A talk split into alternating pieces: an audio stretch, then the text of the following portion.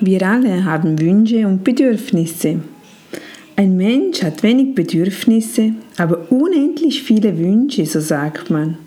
Viele sehen offenbar keinen Unterschied zwischen Bedürfnissen und Wünschen. Was ist der Unterschied? Kennst du den Unterschied?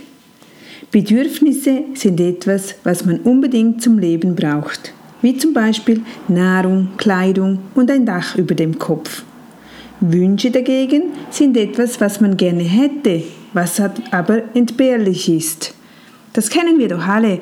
Wir meinen, es sei ein Bedürfnis, man muss es haben, derweil ist es wirklich ein Wunsch.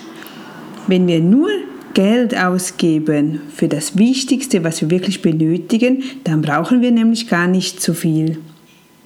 Was sich jemand wünscht, kann sehr davon abhängen, wo er lebt. In Entwicklungsländern würden sich viele gern einfach ein Handy, ein Motorrad oder ein kleines Stück Land kaufen. In wohlhabenden Ländern verspürt man vielleicht den Drang, extravagante Kleidung, ein größeres Haus oder ein besseres Auto zu haben. In beiden Fällen besteht die Gefahr, in die Materialismusfalle zu tappen und immer mehr haben zu wollen, unabhängig davon, ob man es benötigt oder es sich leisten kann. Kennst du diese Aussage? Kannst du das verstehen? Weißt du, wo der Unterschied ist, dass jeder Mensch, egal in welchem Land, egal in welcher Situation er lebt, er hat Wünsche und er hat Bedürfnisse. Und umso besser wir das wissen, was der Unterschied ist, umso einfacher geht es uns im Leben und umso weniger Stress haben wir im Leben. Was ist, was ist denn Materialismus? Es ist eine Einstellung, die sich an materiellen Werten orientiert statt am geistigen. Materialismus wurzelt in jemandes Wünschen, Prioritäten und Lebenszielen und erzeugt in ihm das starke Verlangen, viel zu besitzen. Eine materialistische Person ist nicht automatisch daran zu erkennen, dass sie viel Geld hat oder sich teure Sachen anschafft. Sogar arme Menschen können dem Materialismus verfallen. Und das sehen wir auch immer. Eben, du kannst deinen Nachbarn anschauen oder dich selber. Sieht man dir an, ob du Geld hast oder nicht? Nein, aber man sieht dir vielleicht an, ob du dem Materialismus verfallen bist. Brauchst du immer die neuesten Gadgets?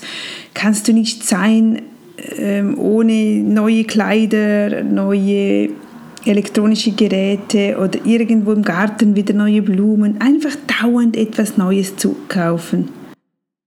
Die Welt bietet eine Unmenge an Waren, von exklusiv bis ganz verrückt. Und einiges davon ist sehr verlockend.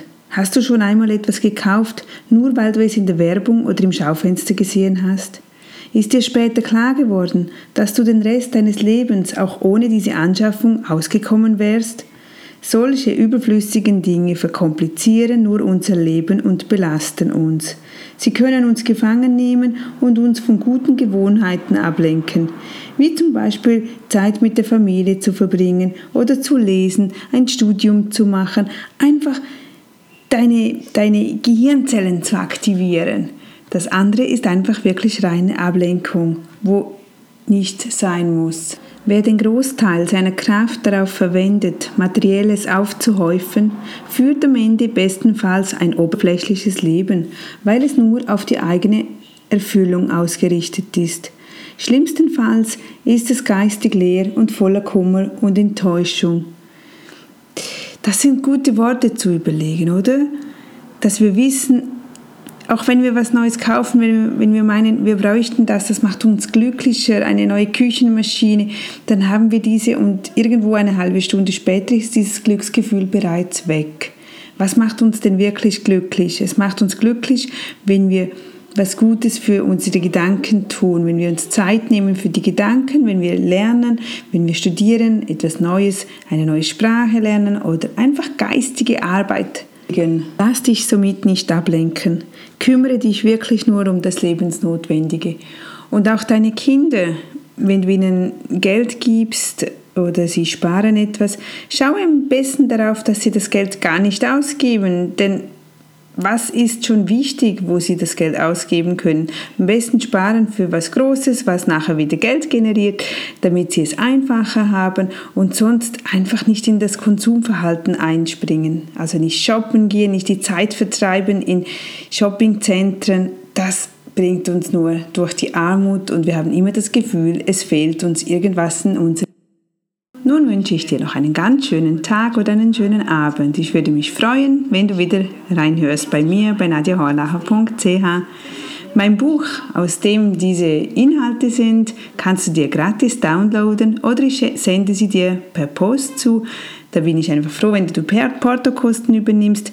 Aber da findest du sehr, sehr vieles für den erfolgreichen Alltag. Du findest alle Infos dazu auf meiner Webseite. Bis dann wieder. Tschüss, deine Nadia.